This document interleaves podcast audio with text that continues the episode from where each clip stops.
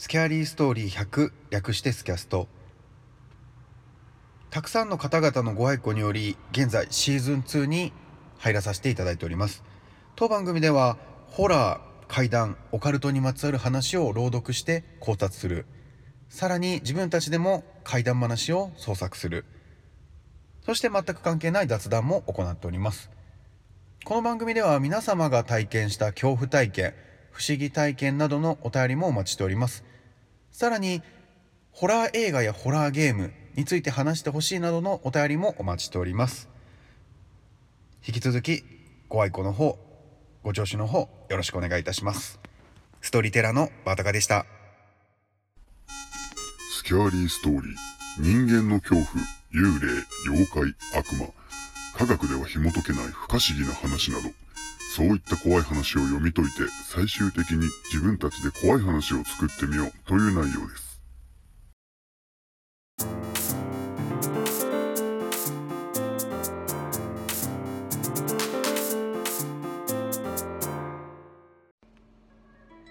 犬の散歩。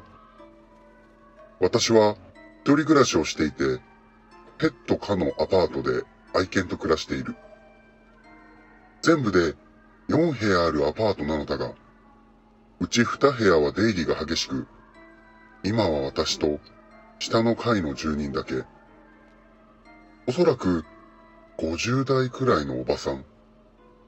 あまり清潔感の感じられない物静かな人だった。その人とは、引っ越してきた時に挨拶をしたきり、住んでいる気配はするが、会うことはなかった。私はいつも、仕事から帰った夕方に犬の散歩をしているのだが、この日は珍しく残業で遅くなり、近隣の住人が寝静まった頃に散歩することになった。薄暗い道。いつもは朝が早いため、こんなに暗い時間に外に出ることは少なかった。愛犬も暗い散歩に慣れていないのか、なんだか怯えているように見えた。前の方から人が歩いてくるのに気づいて目を凝らすと、リードを引いているのが分かった。こんな時間に犬の散歩をする人もいるんだなと思いながら、近づいた時に挨拶をした。私の犬は、とても怯えながら、なかなか歩こうとしない。その時、前から歩いてきた相手が、一度しか会ったことがなかった下の住人だと分かった。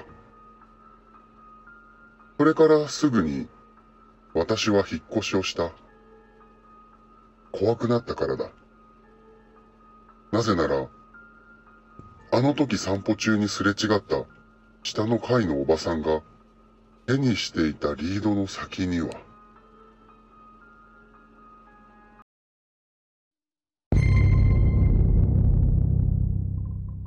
スキャーリーストーリー100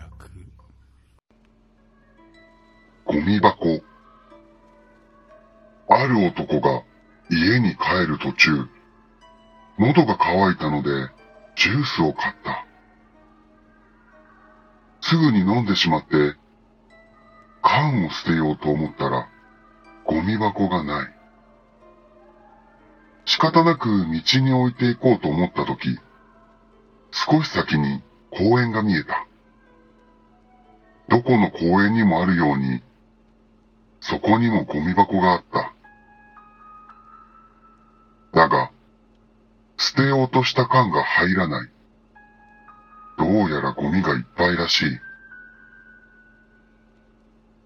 男は一つくらい入るだろうと、缶を押し付けながらかがんでみると、ゴミ箱の入り口に、女のような顔が挟まっていた。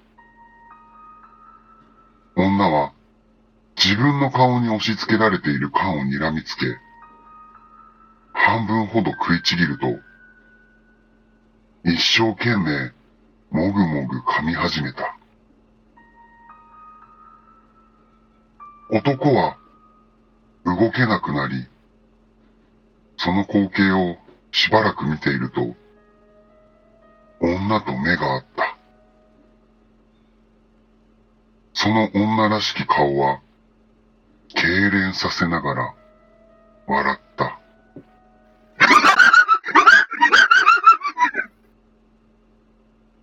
口から缶の破片と一緒に黒っぽいものがドロドロとこぼれた。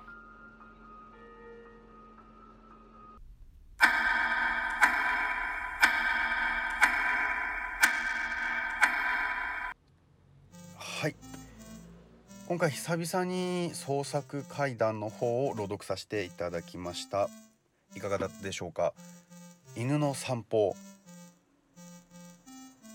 こうイメージ作る時にイメージしたものがですね映像化したら怖いだろうなという話を作ってみたいなと思って考えたんですけれどももう途中の話はもうつなぎつなぎでとにかく一番最後につなげるために聞いてくださっている方にイメージしていただけるようにと考えていきましてそして一番最後のオチのところですね。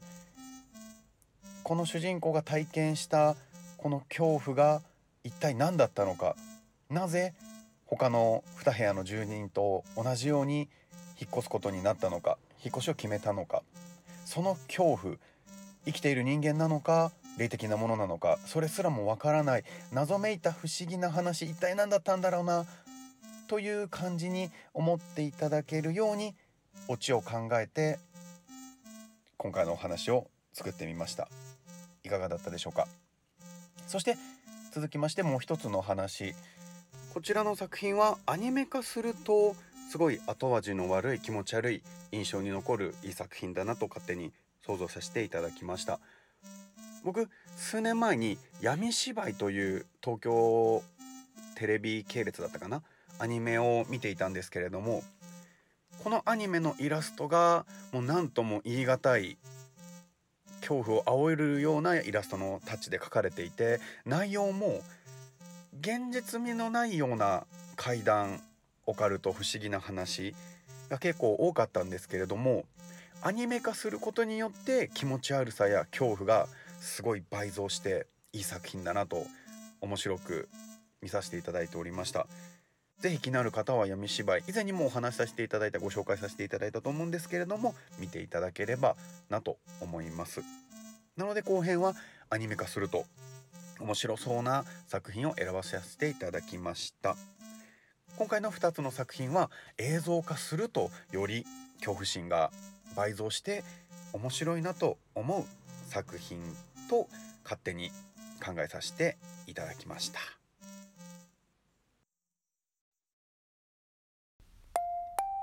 見て聞いて触って味わって嗅いで。不快なものから心地よいものまで。感じ考え思い思われる。そんな人間。それが人間。さあ第六感の世界へ。みんなで聞こう。ポッドキャスト。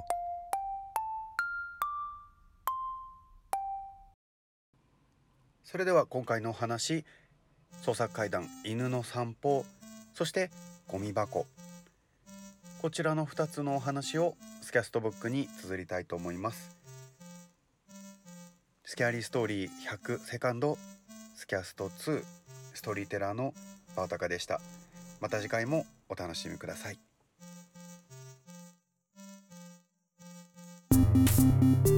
「